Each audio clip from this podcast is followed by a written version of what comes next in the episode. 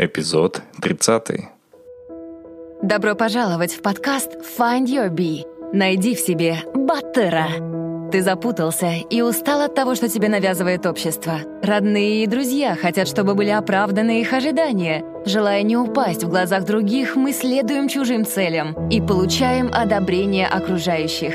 Примеряя те или иные роли, мы перестаем чувствовать свой внутренний голос и истинные желания. День за днем мы предаем себя и наши мечты. Наш подкаст для тех, кто хочет обрести внутреннюю свободу и посмотреть на жизнь под другим углом. Мы беседуем с разными людьми, теми, кто не принял правила игры нашей действительности и нашел путь к истинному «я» и своему счастью. Мы говорим о самопознании и разных возможностях для развития. Ты не один. Пора проснуться и найти в себе Баттера. Всем привет, с вами Кайржан Базаров, это подкаст Find Your Bee. Сегодня выпуск выходит раньше, чем планировалось, чтобы компенсировать как-то предстоящую паузу в связи с зрителем и моим отпуском. А также сегодня у нас юбилейный эпизод, 30-й, и хотелось немного поделиться и даже похвастаться статистикой и достижениями на сегодня – Наш счетчик перевалил за 70 тысяч прослушиваний после 29 эпизодов, что, я думаю, наверняка есть впервые для казахстанского подкаста. Значительную часть года подкаст был лидером, простите, в лидерах iTunes и соревновался за уши казахстанцев с мировыми брендами, такими как TED Talks, Economist, BBC, Европа Плюс и с различными подкастами по изучению иностранных языков – Однако Funny Ruby рассказывает о жизни наших людей и о нашем с вами времени в нашей стране, в Казахстане. Хотел бы выразить благодарность нашим дорогим слушателям за поддержку, за отзывы, за критику, за желание помочь и улучшить подкаст. Огромное спасибо команде Find Your Bee, с которой мы постараемся сделать проект полезнее и ценнее для нашей аудитории. А также хотел заметить, что Благодаря подкастингу я познакомился со множеством интересных э, людей, с ребятами очень отзывчивыми, добрыми, ищущими и близкими мне по духу. Было несколько встреч с вами в этом году в Алмате. И эти встречи и вообще само общение э, с вами в телеграм-чате, знакомство с командой Fun Your Bee, э, с героями подкаста во время интервью, все это совершило определенную смену парадигмы во мне и укрепила, э, укрепила веру и любовь в страну, что, несмотря на последние события, очень важно для меня, живущего в другой стране и другой культуре. И также благодаря подготовкам к интервью я вынужден был стать более осведомленным о событиях в стране и так или иначе чувствую температуру общества в Казахстане и остаюсь в казахстанском информационном пространстве. Более года проект делался по ночам и в оставшееся время от постоянной работы и семейной жизни. Огромное спасибо моей супруге за терпение, за поддержку и за то, что брала на себя быт и нашего сыночка в моменты цитнота и время пика занятости на работе и в подкасте. Ну а сейчас давайте поговорим о сегодняшнем интервью. Кстати, спасибо Леду Саевой из команды Funny Be за организацию этого интервью.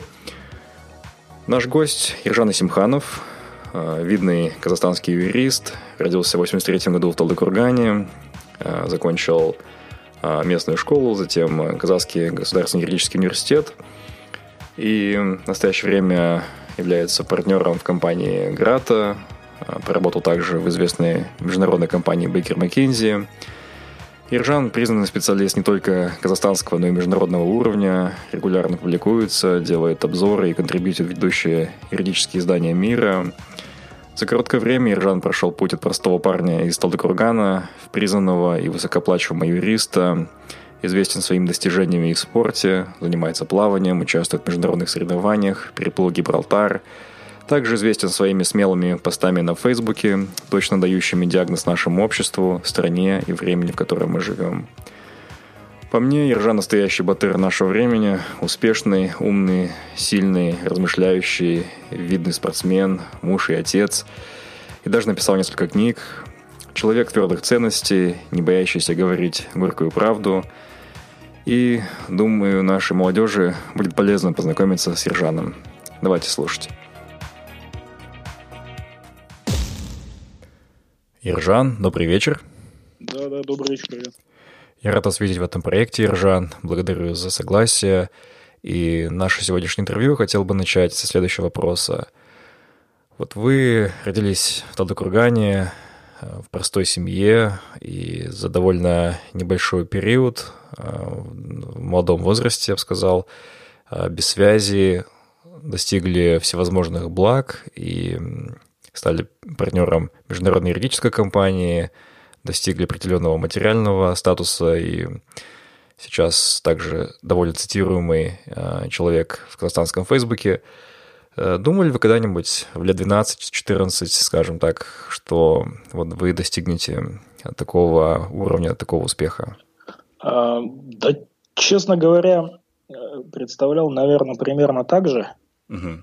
Ну, то есть у меня какая-то картинка была в голове, потому что в 14 лет достаточно сложно еще как-то э, формировать для себя какое-то вот глобальное вот там видение, какую-то стратегию четкую, пошаговую. Ну вот картинка у меня была uh о том, что я, наверное, там буду заниматься какими-то важными вещами, буду много путешествовать, буду встречаться с людьми разных культур, языков там и так далее. А, э, и это все как бы пришло, но когда это пришло, это внезапно оказалось не главным. Uh-huh. Это оказалось второстепенным, а, и это как бы на передний план э, совершенно другие вышли вещи.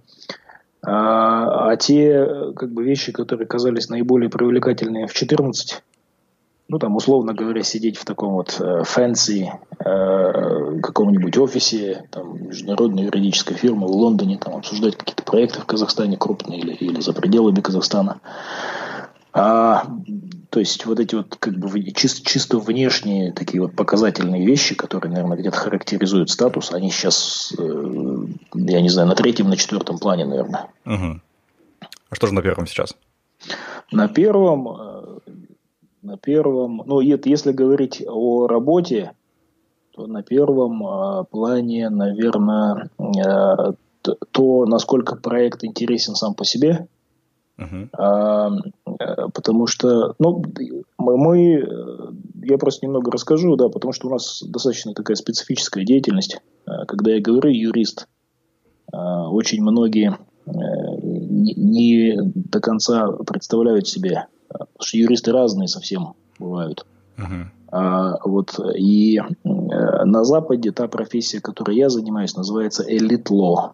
То есть э, э, юридические фирмы, э, которые консультируют обычно бизнес, большой бизнес чаще всего в связи с э, реализацией каких-то проектов. Э, это могут быть иностранные компании, это могут быть казахстанские компании. Это очень большая, крупная отрасль бизнеса. Очень старая эта профессия на самом деле. Uh-huh. Наверное, самая старая юридическая юрфирма в мире, которая на данный момент действует, ей ну, больше 300 лет точно. А, э, поэтому э, я имею в виду глобальная юридическая фирма. А если говорить там о местных, то есть те, которым там лет значительно больше. А, это профессия со своей этикой, со своими правилами. А, вот. И вот занимаюсь я, в принципе, этим. И э, у нас бывают разные интересные проекты. Когда я не знаю, для примера, приходит э, в Казахстан какая-то компания, хочет э, что-то строить, э, какие-то вещи реализовывать, какие-то проекты развивать, приносить на казахстанский рынок какие-то вещи, которые есть на Западе, а в Казахстане нет. Uh-huh. Мы помогаем это делать с точки зрения э, того, как это сделать правильно, с точки зрения взаимодействия там, с ключевыми игроками здесь. И вот выстраивание всего этого, это безумно интересная штука на самом деле. Угу. И вот это, наверное, на первом плане, да, то есть если говорить о работе. Угу. Понимаю. Говоря о видении в детстве, многие из нас помнят 90-е годы. А, я так понимаю, в Татукургане мало что способствовало созданию, поддержанию такого видения. А что было у вас? А, расскажите, вот как, во-первых, это видение появилось, как вы не уклонились от ваших э, целей, от вашей мечты и не стали еще одним героем 90-х, не стали коммерсантом, торговцем, а учили английский и твердо шли к своей цели. Ну, оговорюсь сразу, что я совершенно ничего не имею против торговцев. Угу. Вот, если торговец хороший, то как бы можно только приветствовать. Угу. И вообще я, честно говоря, против немножко. Постановка вопроса интересная, но она немножко делит, потому что я не считаю на самом деле, что вот те люди, например, которые остались в Талдыкургане, которые там занимаются какими-то, может быть, не такими заметными вещами, uh-huh. они, они чем-то хуже или они э, как бы занимаются чем-то не тем. Нет, нет, конечно. Нет. Да, каждый, каждый занимается тем, чему ему нравится на самом деле, да. вот к, к чему как бы он тянулся. А атмосфера, согласен, атмосфера в Талдыкургане была интересная. А, там в один момент был э, период, когда Талдыкурган был центром области, потом перестал быть центром области. Это был очень депрессивный город. А, там практиковались такие знаменитые веерные отключения света, когда свет в квартире включают на два часа в сутки буквально по вечерам. Угу. И это большой праздник, когда включают свет когда нет газа, нет э, горячей воды, э, вот, из коммуна... температура в квартире зимой 12-13 градусов. Э, ну, и, а это как-то, знаете, не воспринималось как трагедия на тот момент, потому что как-то вот все так жили, uh-huh. и мы так жили, ну, как бы и окей. И несмотря на вот эту внешне депрессивную атмосферу, я бы не сказал, что Талдыкурган был особо депрессивным внутренне. То есть uh-huh. я, я, я не видел честно говоря, на улицах какого-то особого там какого-то уж отъявленного беспредела или mm-hmm. криминала. Как очень дружная была атмосфера в городе. Э, вот сейчас я, конечно, очень уже давно в эту атмосферу не погружался, но сейчас, по-моему, уже немножко город другой. А, что способствовало тому, чтобы э, мечтать о чем-то большем? Я читал очень много всегда. Я очень рано научился и всегда очень много читал. Uh-huh. И самые разные вещи. Потому что, ну, это на самом деле такая немножко альтернатива была, да, когда ты приходишь там а, с улицы, где особо ничего интересного нет, там красивого, то тебе в любом случае какая-то нужна альтернатива. Ну, самая, самая интересная, внятная, понятная альтернатива это, там, не знаю, кому-то пойти и выпить, а кому-то вот пойти и почитать. Да. Uh-huh. Ну, это вопрос, вопрос воспитания, конечно, uh-huh. в первую очередь. И здесь я безумно благодарен маме своей, которая привила любовь эту к книгам и привела, ну, на самом деле, амбиции большие. Потому что я, в принципе, всегда хорошо учился, там, выигрывал какие-то вещи. Но что бы ни происходило, и когда я приходил там гордый, начинал там э, что-то там умничать там и так далее, мне мама всегда говорила одну очень простую вещь. Э, если ты считаешь, что ты блистаешь, то посмотри на фон, на котором ты это делаешь. Может быть, он как бы серый, uh-huh. да, если ты считаешь, что ты блистаешь, иди попробуй блистать на каком-то более ярком фоне. А вот. Меня это сильно подстегивало а, и заводило. И поэтому как-то вот приходилось развиваться все время. Дальше, дальше, дальше. Угу. Может быть, вспомните какие-нибудь препятствия в жизни, какие-то эпизоды, которые могли а, не то что сломить, но как минимум поменять сценарий жизни и спустить вниз. Вот как вы преодолели такие моменты? О, эпизодов веселых было очень много, особенно в университете, а, потому что я никогда как бы не был особо спокойным студентом. Я был, наверное, хорошим студентом вот в плане обучения. Uh-huh. Учился я хорошо. А вот спокойным не был никогда. И очень много было веселых эпизодов. И на улице приходилось ночевать, и на вокзалах. Вот за свое студенчество три или четыре раза натурально не знал, куда пойти, шел на вокзал Сайран, uh-huh. и там где-нибудь на скамейке пристраивался. И приходилось оставаться полностью без денег. Uh-huh. И приходилось э, там в разные неприятные попадать ситуации. Ну, много. Но на самом деле, опять же, я, я не вижу тут ничего, ничего необычного. Это многие видели, как бы, а у многих как бы и похуже были вещи. А, а вот если говорить о каком-то глобальном препятствии, а, то это, как мне кажется, такое, знаете, вот э, у людей, особенно которые растут в маленьких э, городках, uh-huh. наверное, особенно если это люди, там, которые пытаются как-то выбиться, наверное, главная для них проблема это то, что окружающие а, не очень верят в то, что это получится. Вот я помню, когда меня в девятом классе провожали на первую республиканскую олимпиаду, у них было три а, в итоге. И я на каждой занимал там какое-то место призовое. Uh-huh. А, но я, вот, я поехал на самую первую. А, и мне говорили вс- практически все, кто меня провожал, учителя, родственники, практически все говорили, Ержан, все куплено. Не настраивайся на победу. Съезди, сделай максимум, если не выиграешь, ничего страшного, не, рас, не расстраивайся, все куплено, Ержан, поверь мне, бесполезно. Я поехал, и в первый же день я занимаю первое место после первого тура. Угу. И вот, вот это был реально переломный момент.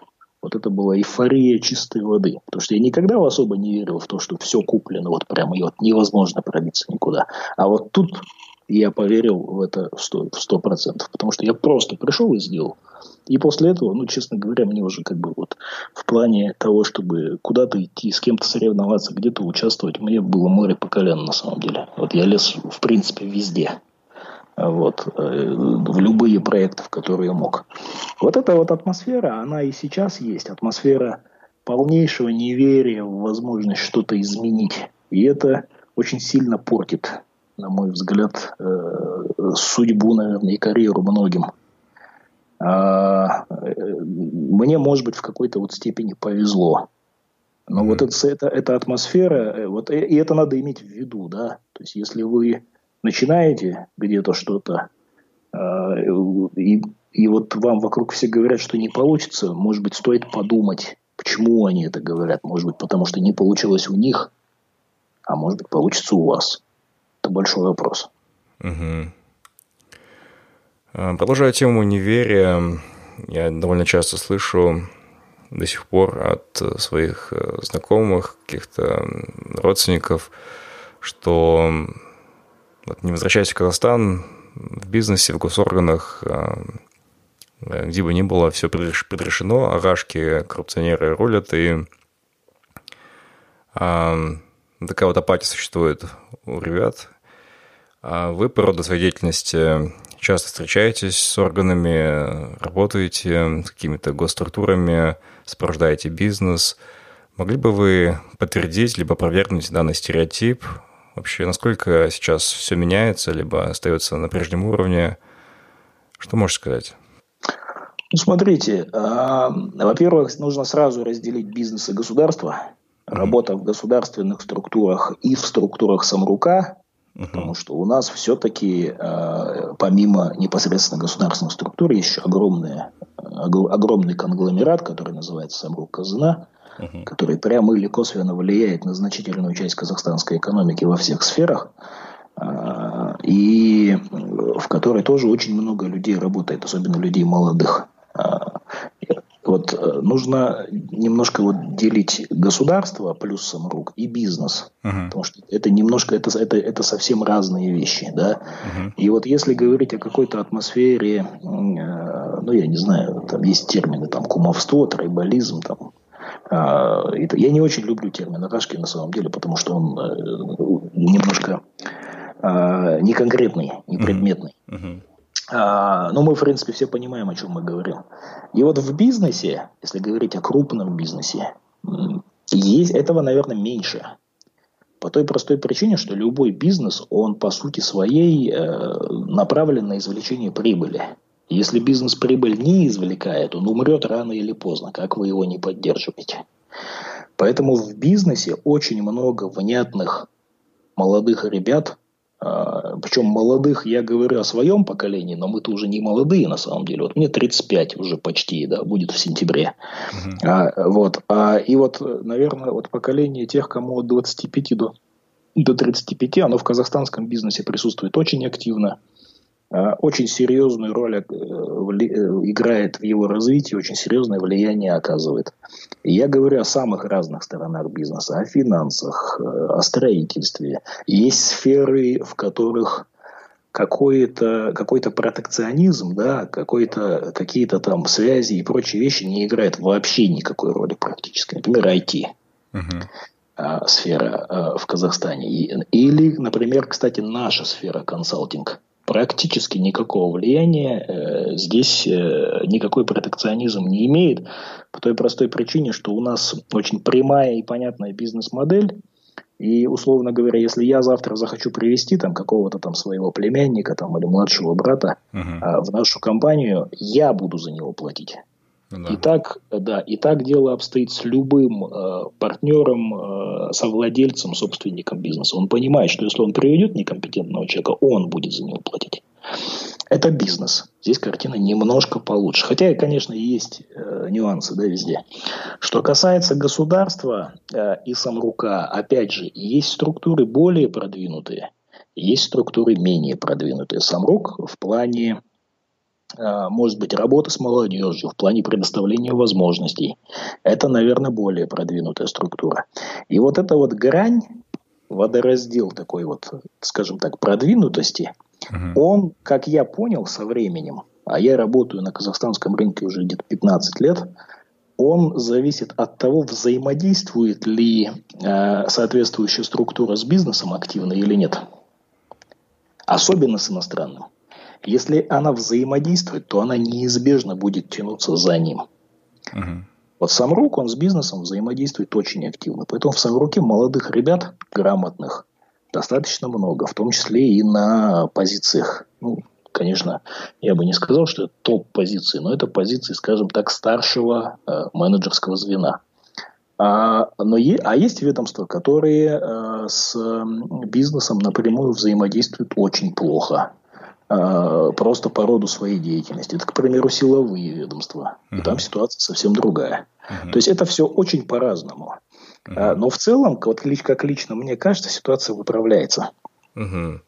То есть, резюмируя ваши слова, можно сказать, что просто зная свое дело, работая усердно, не имея каких-то предпосылок э, в виде фундамента, заложенного кем-то, без связи, можно достичь успеха. Так? Абсолютно. Я в этом уверен на сто процентов. Я всегда отстаивал и буду отстаивать эту точку зрения.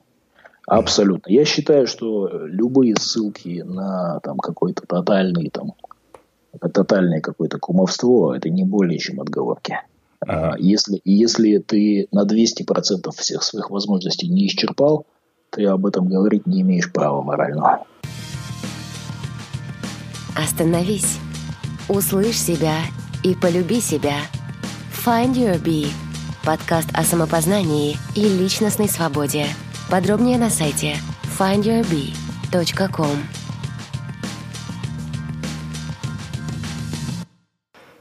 А, давайте поговорим сейчас о вашей онлайн-деятельности. Я за вами начал следить а, на Фейсбуке недавно, может быть, 6 месяцев назад, и вижу, как популярность ваша растет и ажиотаж вокруг ваших постов – а как изменилась ваша жизнь э, с этой популярностью в интернете? Да я на самом деле в блогинге не так давно, э, во всяком случае в том, что можно назвать активным блогингом. Uh-huh. Еще два года назад у меня было всего, я не знаю, может быть 200 подписчиков. Uh-huh. Год, год назад 2000. Вот. В, последние, в последние полгода, как раз вот те, которые вы имели возможность наблюдать, uh-huh. произошел очень мощный какой-то рывок uh-huh. который меня из э, человека, пишущего какие-то вот узкие вещи для своих, немножко подвинул в сферу, где я пишу вещи, может быть, уже для всех. А, и вот некоторые примеры, некоторые темы, которые мне удавалось поднимать, это подтвердили. Поэтому я, э, честно говоря, наверное, в активном таком э, блогинге, может быть, в каждодневном, не больше, наверное, двух-трех лет. И по сравнению с теми, кто здесь присутствует очень давно, это, конечно, совсем мало. Uh-huh. А, но дело в том, что и, и это мне, честно говоря, помогает, э, потому что я, в отличие, может быть, от а, тех, кто в казахстанском секторе интернета популярен давно, я сюда пришел уже довольно, уже, во-первых, не молодым человеком, да, а во-вторых, уже человеком с определенным бэкграундом uh-huh. а, уже человеком уверенным, как бы, да, там, состоявшимся в какой-то мере в своей профессии, э, там, в каких-то других вещах. А, то есть мне, вот я, я очень часто вижу это у молодых ребят, которые в Facebook приходят, они не понимают, э, что здесь делать. Uh-huh. Они видят перед собой какие-то ролевые модели и не понимают, что в Фейсбуке каждая история успеха уникальна. А, и э, там они пытаются на себя там чью-то чужую одежду примерять. Этого делать не надо.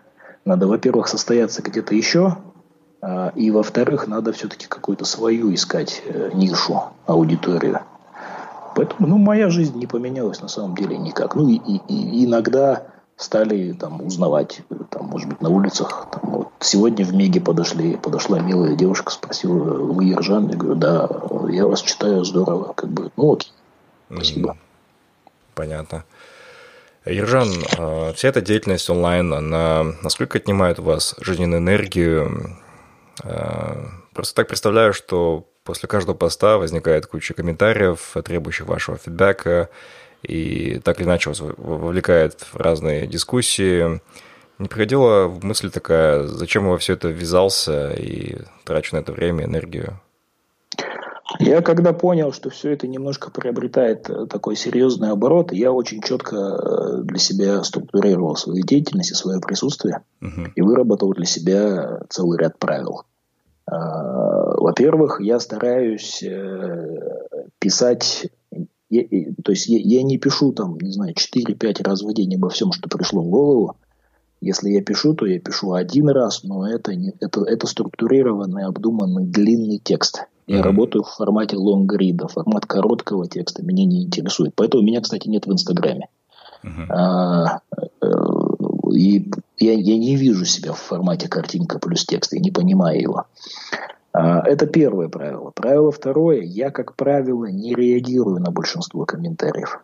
Mm-hmm. Не потому, что я не хочу или мне не интересно. Я слежу за комментариями, за всеми. А, но я на них не отвечаю, потому что то, о чем я хотел сказать, уже обычно сказано в тексте. И э, из моего опыта, если начать мысль пояснять, она путается, теряется. Пусть она лучше будет вот такой, какая она есть. Да, и пусть по поводу э, этой мысли у людей будут э, разные мнения. А, при этом я категорически не приемлю в комментариях своих э, никаких взаимных оскорблений, ничего, что могло бы пониматься как, как какое-то там э, разжигание розни по национальному признаку и так далее. Таких людей я блокирую сразу, комментарии стираю, не вникая в суть того, кто этот человек. Он может быть супер популярен. А, мне, мне, мне важнее, что он пишет как бы в данный момент.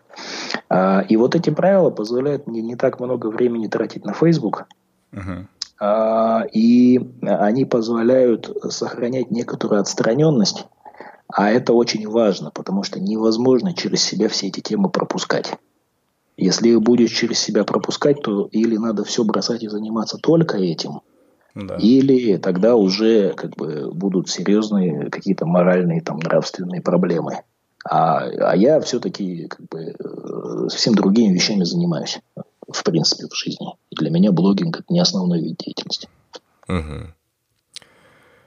Мы видим, что Facebook занимает все более интересную роль в жизни нашей страны. Многие события важные бурно обсуждаются в сети, и даже руководство страны так или иначе пытается реагировать или хотя бы делать вид, что реагирует э, на эти бурные обсуждения. И в связи с этим хотел поинтересоваться вот у вас, ваши резонансные посты и обсуждения, репосты, вся эта популярность, она дошла до того уровня, что вам могут позвонить, э, попросить что-то удалить или изменить. Оказывали давление на вас уже? Ну, давление э, как таковое не оказывали э, никогда, э, по счастью, и я думаю, этого не будет. Опять же, мне кажется, это несколько такой преувеличенный страх, угу. что там за нами всеми следят там и так далее.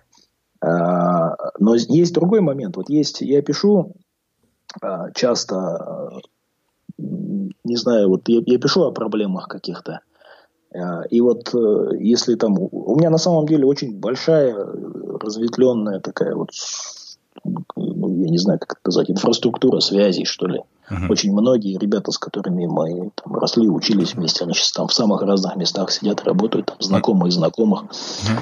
Вот бывает, там коллегам моим звонят. Э, я недавно там про одну э, структуру, которая в Астане работает, э, не очень как бы лицеприятно отозвался, ну и заслуженно. Uh-huh. Позвонили э, как-то вот, э, ну, ну причем мне очень понравилось на самом деле, как отреагировали эти товарищи. Они сказали, а может быть Ержан просто не знает, как мы работаем, а давайте мы покажем. Uh-huh.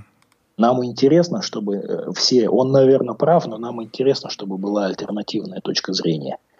А, то есть это не было там удалите, там мы обиделись, а это был конструктив. Это меня очень приятно удивило, это было классно. И, кстати, наверное, по этому поводу что-то будет, но я вот сейчас пока детали не могу э, как-то вот разглашать. Э, ну, как бы, когда будет, тогда будет. Угу, понимаю. А, знаете, в моем окружении довольно было много высказываний раньше, что одним из мерил успеха является попробовать себя за рубежом, состояться там профессионально. И плюс сейчас много иммиграционных настроений после последних событий в стране. Вы об этом писали, о том, что экология ужасная, криминогенная обстановка, а, ну, много причин, да.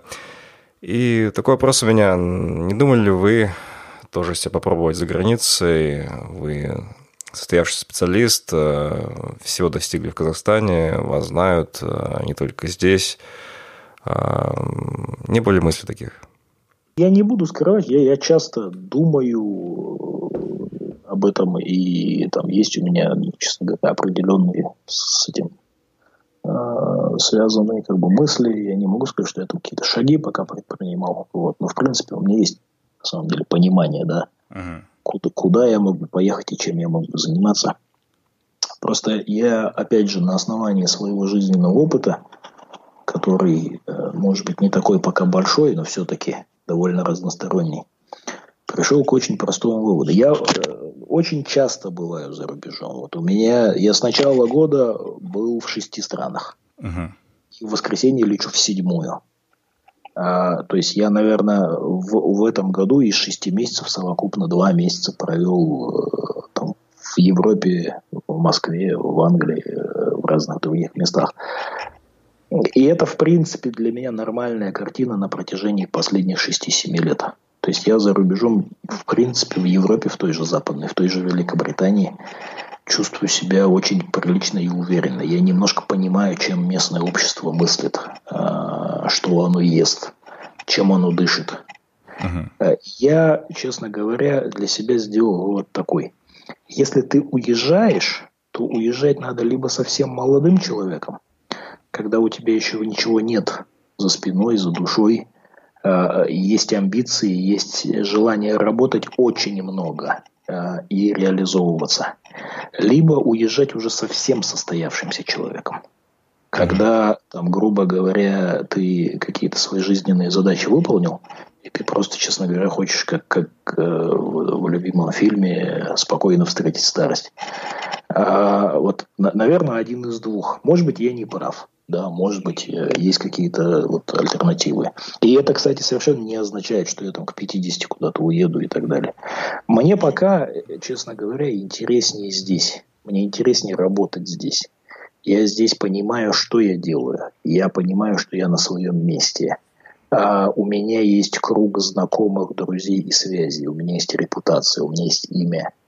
А, и я уже не такой молодой, чтобы все это опять пытаться заработать с нуля. Хотя на самом деле можно и в 60 начать, да, если uh-huh. есть энергия соответствующая.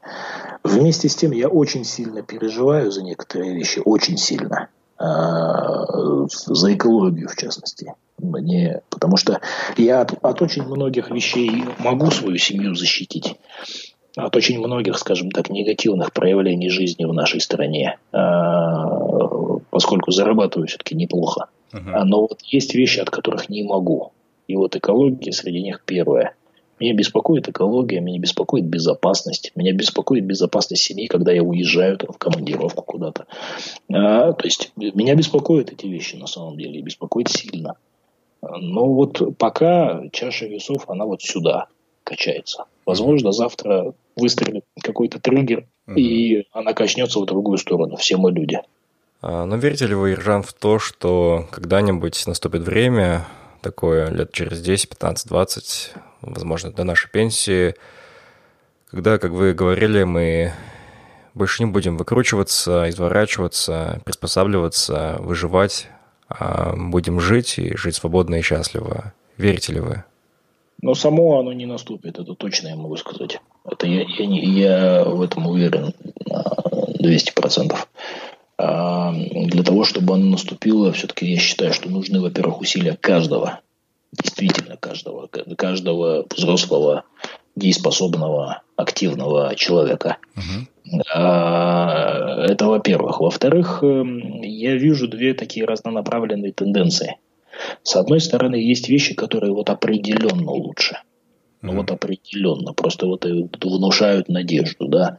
Выстраивается постепенно при помощи того же Фейсбука какой-то диалог между властью и обществом активным постепенно во власти поколение старое и поколение даже, наверное, где-то советское сменяется на поколение людей молодых с западным образованием, активных, уже с другим мышлением совсем.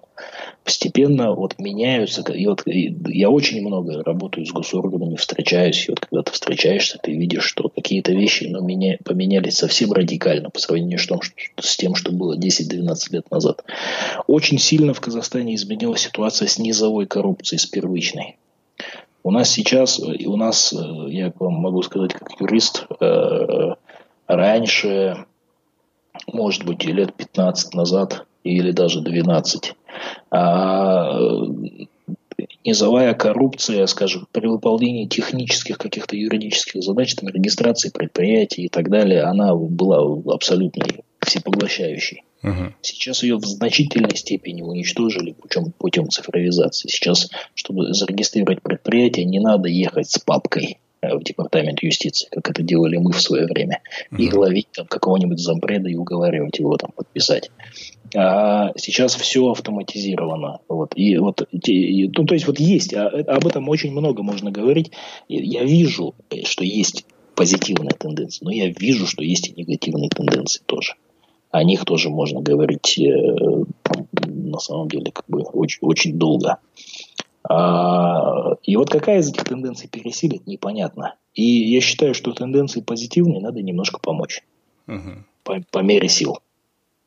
Нужно вкладывать все-таки, нужно поддерживать внятных людей. Не, не, не гасить там подряд, да, всех, как это в Фейсбуке там обычно делается. Если ты видишь, что человек все-таки внятный, его все-таки можно немножко поддержать. Хотя этим можно на себя навлечь критику.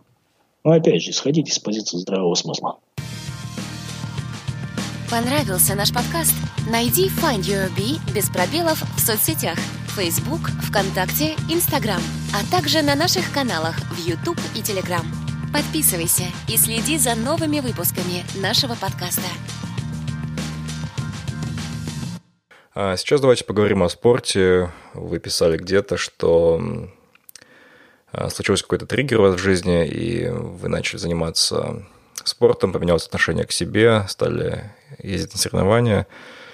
А, многие из нас, я в том числе, грешат постоянством, все эпизодически, нестабильно. Вот как прийти к постоянным тренировкам? Я начну с конца. Что следует делать? Следует просто делать. Угу. Нет никакого другого универсального рецепта. Нет никакой универсальной цитаты, которую вы повесите на стену и которая вас мотивирует. Угу. Нет никакой мотивации, кстати, кроме внутренней. Нет никакой внешней мотивации серьезной. Внешняя мотивация вас может заставить заниматься спортом месяц. А, только ваше решение внутреннее, созревшее, может вас заставить э, остаться в спорте на какой-то более-менее долгий срок. Это первое. Второе, я не считаю себя каким-то большим спортсменом. Технически я до сих пор спортсмен очень посредственный, э, пловец. А, я, я делал большие задачи, там тот же Гибралтарский пролив, там и, и там другие вещи, которые я и делал, и планирую не благодаря тому, что я какой-то уникальный спортсмен, а благодаря, не знаю, каким-то другим вещам. Может быть, даже там сложившимся э, там, на этапе карьеры там, и, и так далее. А, то есть я очень, я патологически не люблю проигрывать, очень не люблю. И вот эта нелюбовь, она меня сильно всегда подстегивает и подталкивает, помогает, вот, честно говоря. А ну, меня лично подстегнуло в свое время мое физическое состояние, плачевное, удручающее. Я сейчас, после двух лет очень активных занятий спортом. Я об этом много писал, на самом деле. Если слушатели заинтересуются, они всегда могут найти. У меня есть несколько интервью, которые я давал э, журналу Esquire, The Village недавно вышел материал. Э, материалов там, uh-huh, на самом деле uh-huh. много. И в Фейсбуке там в том, yeah. в том же тоже. Вот как, как я к этому пришел, откуда все началось и так далее. Но меня лично немножко мое физическое состояние стало удручать, и я поэтому занялся. А э, может быть главный принцип, который поможет, я очень рекомендую всем, кто начинает заниматься спортом, соревноваться. Uh-huh вне зависимости от вашего уровня, вне зависимости от того, а, какой это будет уровень соревнований. То есть, если вы занялись плаванием, вы хотя бы 500 метров проплывите, но пусть это будет полноценное соревнование. Потому что атмосфера соревнования, она уникальна. Если бы я вовремя на соревнования не пошел, я бы, наверное, бросил. Uh-huh. А она, атмосфера соревнования, она, мне кажется, формирует спортсмена. Она дает нужный адреналин, она дает желание продолжать. Угу. Вот это, наверное, самое главное. Как это происходит вообще вот в среднем? Да, у среднестатистического казахстанского мужчины желание заняться спортом. Он там уже подходит там, к 30, он семейный, у него есть дети, он хорошо питается три раза в неделю. И в какой-то момент он начинает понимать, вот, и, а, а, в, а в зеркало же ни один человек себя правильно не видит. Да. А в зеркало вы же видите не себя, а ваше представление о себе. И в какой-то момент вы вдруг просто проходите, там, вот бросаете взгляд в зеркало ненамеренный и видите реального себя. И вот и это происходит с каждым казахстанским мужчиной, я уверен. И мы начинаем там э, бросаться во все тяжкие. Мы э, там кто-то все, все, кто, все по наклонности. Кто-то занимается футболом, кто-то единоборствами, кто-то в триатлон уходит, кто-то начинает бегать по утрам или просто подтягиваться во дворе. Но я уверен, что через такой кризис каждый здравомыслящий казахстанский мужчина среднестатистически проходит, которому просто не хочется там с животом ходить. Но правда, вот, э, многие бросают, конечно, подавляющее большинство бросает. Я всю жизнь хотел заниматься заниматься единоборствами. Мне нравилось. Всю mm-hmm. сознательную жизнь. Я когда стал партнером, в 28 я сделал партнера, это довольно рано. Я пошел в том же году и занялся э, боксом и рукопашным боем. Занимался им 4 года. И мне очень нравилось. Mm-hmm. Очень.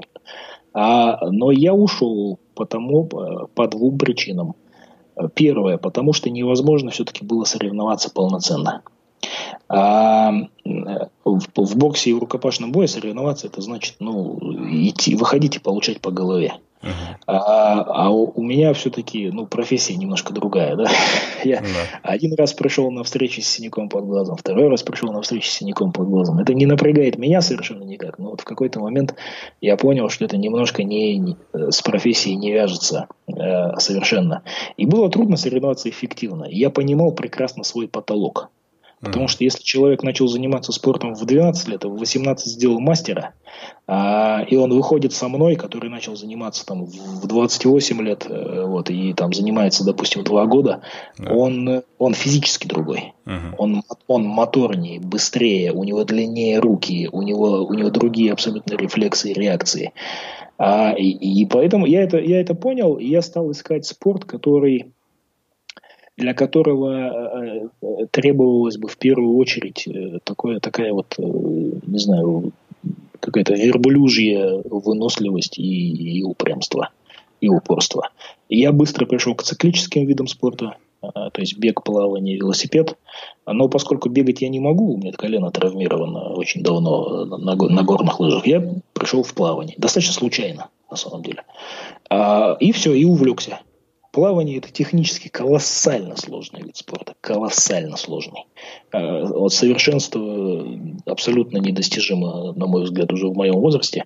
Но над этой техникой приятно работать, ее приятно шлифовать. uh И все, и вот и продолжаю, продолжаю, продолжаю. И как бы конца края не вижу этому. Здорово. А, тут вопрос от нашего слушателя. Он спрашивает, почему вы остановились э, на книге «Война» и больше не пишете книги. А я, знаете, я не то что бросил. Там вообще была интересная история с войной. Эм, а, это я, я очень рано написал эту книгу, начнем с этого. Uh-huh. Я ее написал в 23. И сейчас эта книга, ну вот совсем сырая, на самом деле. Я ее недавно перечитывал, и я понимаю, что... И хотя мне понравилось, это было как вот читать на самом деле что-то незнакомое, мне понравилось. А, своя же собственная книга мне как-то понравилась, удивила. А, я понял, что это технически очень несовершенная вещь, и ее надо менять, если, может быть, там задумываться о ее переиздании, о ее продолжении. Ее, за нее надо садиться, ей надо посвящать время, ее надо менять очень сильно. Кстати, обращу внимание, что, и это мой опыт э, личный, что чем больше ты пишешь, тем лучше ты пишешь. Uh-huh. Это абсолютный чет, четкий, правильный закон. И вот то, что я пишу в Фейсбуке, хотя пишу немножко в другом формате, все-таки на этом руку набиваешь сильно. И именно поэтому я, кстати, не хочу из формата лонгрида выходить. Потому что если... Я, я боюсь, честно говоря, сбить фокус, да, если я начну писать какие-то совсем короткие вещи. Uh-huh. Потому что я все-таки со временем планирую вернуться. После войны было еще две книги э, написаны. О них uh-huh. мало кто знает. Было продолжение. Uh-huh. А, и было, была еще книжка совершенно самостоятельная, тоже немножко фэнтезийный сюжет, но он был такой немножко с юмором. А, и на основе этой книги я сделал сценарий, и с этим сценарием участвовал в конкурсе в 2011 году, который объявил Тимур Бекмамбетов. А, и прошел в финал, там что-то, может быть, там было порядка тысячи участников, в итоге определилось пять финалистов. Я прошел в финал. Uh-huh. Стал одним из этих пяти, и на Казахстанском международном кинофестивале в 2011 году, по-моему, в июне в Астане, мы презентовали группе представителей э, всевозможных э, кинокомпаний эти сценарии. Я презентовал свой, презентовал не очень удачно. Я понимаю, почему я это сделал. Выиграл другой человек. И, кстати, тоже выиграл выходец из консалтинга, из большой четверки. Uh-huh. Бахти, Бахтиер Кадыров. А, кстати, ничего не сняли, по-моему, насколько, насколько мне известно, ни, ни по одному из наших сценариев. То есть войной как бы дело не ограничилось э, на самом деле. Я, может быть, даже вот эту штуку, которая, она называется «Территория 17», э, вот, которую я написал последнюю, потому что она мне лично нравится больше всего. Она очень смешная. Э, я, может быть, ее даже немножко повыкладываю, посмотрим. Uh-huh. Потому что мне не очень нравится, что вещь написана лежит, и она уже написана так, что ее переписывать не хочется. Она написана уже немножко набитой рукой, опытной. А, поэтому эта история не закончена абсолютно. Uh-huh. Я так. не хочу эти вещи бросать, в них вложен труд. Меня эти истории э, до сих пор цепляют, но их надо менять и менять очень, очень серьезно. А я, наверное, к этому приду ну, совсем потом. Угу. Тут еще вопрос от слушателя. Главный фактор вашего успеха и каким качеством вы обязаны за это? Постоянное желание что-то делать, постоянное это на самом деле и плюс, и минус. А, вот это какая-то энергия внутренняя. Потому что она не позволяет расслабляться. Я постоянно считаю, что я теряю время. Uh-huh. Вот чем бы я ни занимался, да, вот сегодня у меня был гипернасыщенный день. У меня сегодня день начался в 6.45 утра. Сейчас у нас вот с вами 23.03. А, и день у меня кончится в 2 ночи, потому что мы все ждем футбол. Mm. А, вот. И, и завтра у меня тоже там с утра встреча, и как бы и, и понеслось.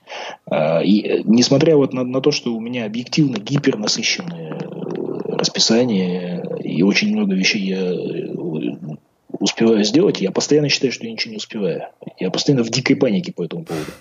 Э, вот честно, я скажу вам абсолютно честно. Вот, я, я, я постоянно считаю, что я теряю время. Мне постоянно кажется, что я не успел еще и вот это, и вот это, и вот это, и вот это.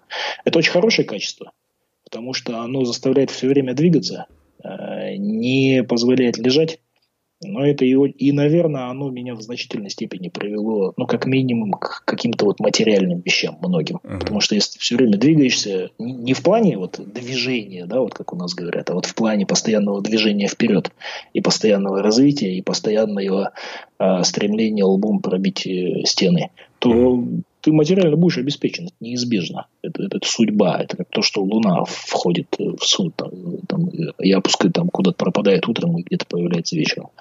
Но это и минус большой, потому что я на отдыхе не расслабляюсь. Я, я три дня, там, условно говоря, провожу там где-то в отпуске, а, и у меня возникает ощущение, что э, я теряю время зря. Я хватаюсь за ноутбук, запираюсь и начинаю делать там какие-то срочные и несрочные вещи. А, вот, но это уже образ жизни на самом деле. может быть, это фактор успеха. Mm-hmm. Но вообще, честно говоря, надо думать всегда. Вот, может быть, делать, конечно, надо, работать надо, трудиться надо. Тяжелая работа очень, умение тяжело работать очень важно. Умение общаться с людьми колоссально важно. Но самое главное, это все-таки умение думать думать, что впереди, что через год, что через два, что через три, куда движется индустрия, в которой вы работаете. Куда движется ваша компания и ваш бизнес? Куда движется страна? Что будет важно? Где ход топик? Вот. И найти этот ход топик и попытаться извлечь из него какой-то, не знаю, не, не даже не обязательно прибыль, а извлечь из него что-то полезное. Угу. Вот я так, я так живу всю сознательную жизнь, и э, как-то помогает. Угу. Надеюсь, поможет и другим. Угу. Ну, в таком ритме жизненном вы ощущаете себя счастливым? Есть ли ощущение счастья? Ну, вы знаете, счастье, оно же не... Если я что-то и понял а, вообще о жизни, что счастье, оно никак не фиксируемо совершенно. Угу. А, то есть и к нему оно, его невозможно к нему как-то подготовиться, продумать его, там заранее ощутить. Счастье, оно же я вот сейчас с вами закончу разговор, выйду на балкон, и у меня тут э, большой частный сектор, э, вид на город, э, на огни и тишина. Uh-huh. И, наверное, если мне еще бы при этом где-нибудь чашку кофе достать, uh-huh. вот это, если бы она материализовалась из воздуха, это будет uh-huh. счастье. Но за кофе надо идти вниз, а я не хочу этого делать. Uh-huh. Или я сегодня утром в детскую зашел дочь будить в детсад, а она не хотела просыпаться а в какой-то момент проснулась и засмеялась сразу. То есть проснулась в хорошем настроении. Mm. Счастье, счастье. Ну, это как-то так. Mm-hmm. Ну и напоследок такой вопрос, стандартно для нашего подкаста. Какие мысли поднимает вас утром с кровати? Это была такая знаменитая реклама а, лет 20 назад. Плакат утро начинается не с кофе, он назывался, а и, вот, и фотография унитаза. Вот. Поскольку мне уже не 20 лет, то моя первая мысль, к сожалению, к сожалению, да, я, да я шучу, конечно. А, да бог его знает. Нет, я, я всегда очень хорошо представляю, чем я буду заниматься. Завтра, послезавтра, в пятницу. Очень хорошо представляю, просыпаясь. Вот я проснулся, первая мысль, еще поспать там, не знаю, пять минут, если есть возможность. Если нет, то вставай, иди. Угу. А, Ержан, спасибо большое за интервью. Э, мы закончили. Спасибо за э, откровенные ответы. И, пожалуйста, продолжайте писать, э, продолжайте мотивировать наши власти к улучшению. Желаю вам всего самого наилучшего. И еще раз спасибо за это интервью. Спасибо вам большое, очень приятно было поговорить. Друзья, спасибо за внимание. Данный эпизод можно обсудить в нашем чате в Телеграме, ссылка в описании. И, пожалуйста, не забывайте делиться этим и другими эпизодами со своими друзьями и близкими. Развитие проекта и отечественного подкастинга в целом останавливает то, что в стране мало кто знает, что такое подкаст – Найдите приложение на телефоне друга и покажите, как слушать и пользоваться подкастом. Таким образом, вы продлите мотивацию заниматься подкастиком ребят, делающих это в своих спальнях или кабинетах, уставших, но счастливых творить по ночам и безвозмездно. Ну а я ухожу в отпуск, и следующий эпизод выйдет в середине сентября. Всем пока.